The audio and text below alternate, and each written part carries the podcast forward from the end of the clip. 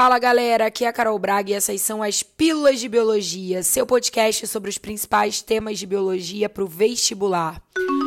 A pílula de hoje é sobre vitamina D. Sabe todo aquele rolê? O que, que o sol tem a ver com a vitamina D?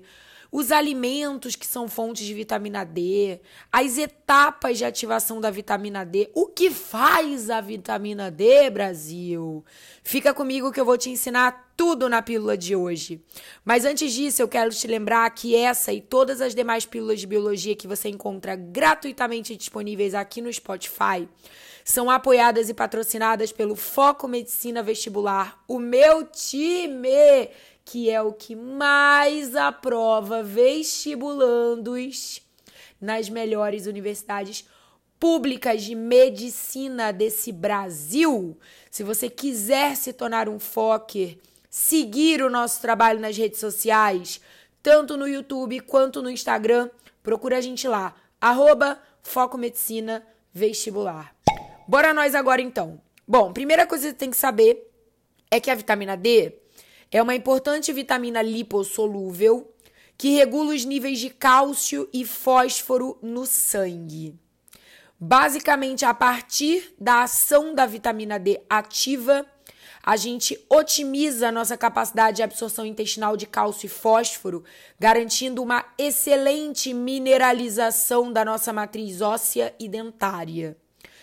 Como a vitamina D tem uma ação endócrina, ou seja, ela circula através da corrente sanguínea, ela também pode ser considerada como um hormônio. Atenção para isso nas provas.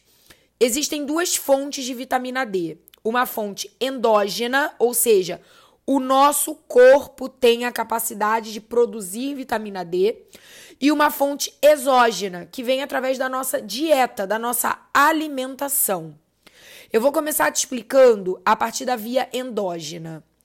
O nosso fígado sintetiza um precursor de vitamina D derivado do colesterol, que é uma molécula chamada de 7-deidrocolesterol.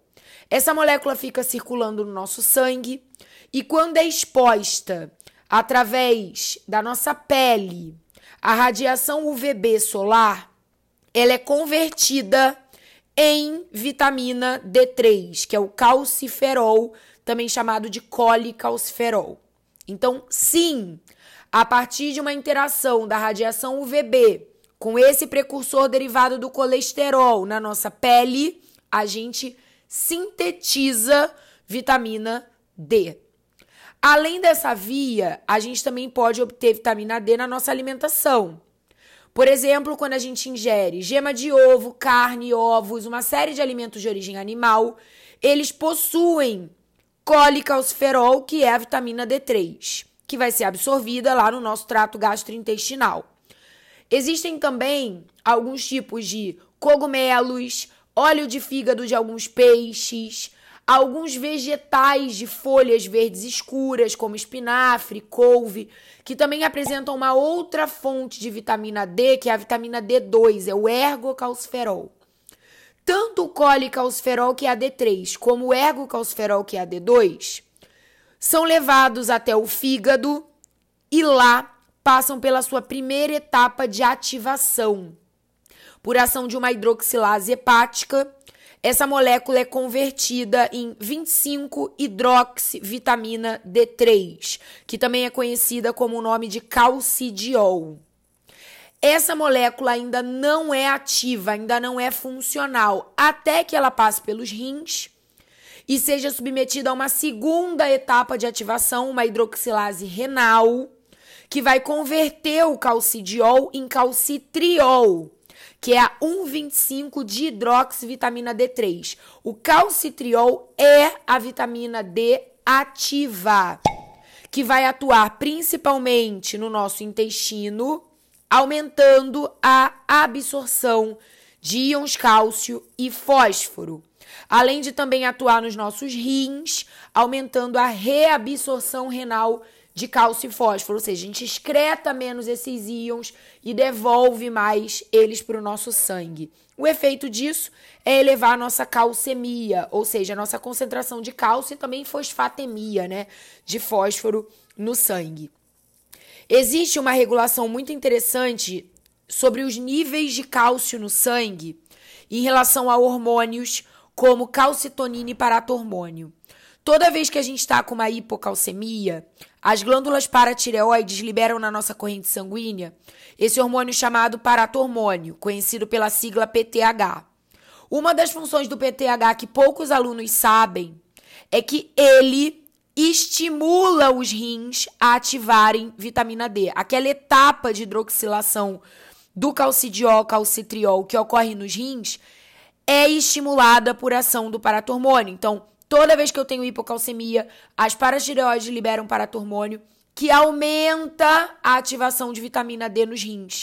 E dessa forma, a gente aumenta a nossa absorção renal e intestinal de cálcio e recupera a nossa normalidade dos níveis calcêmicos.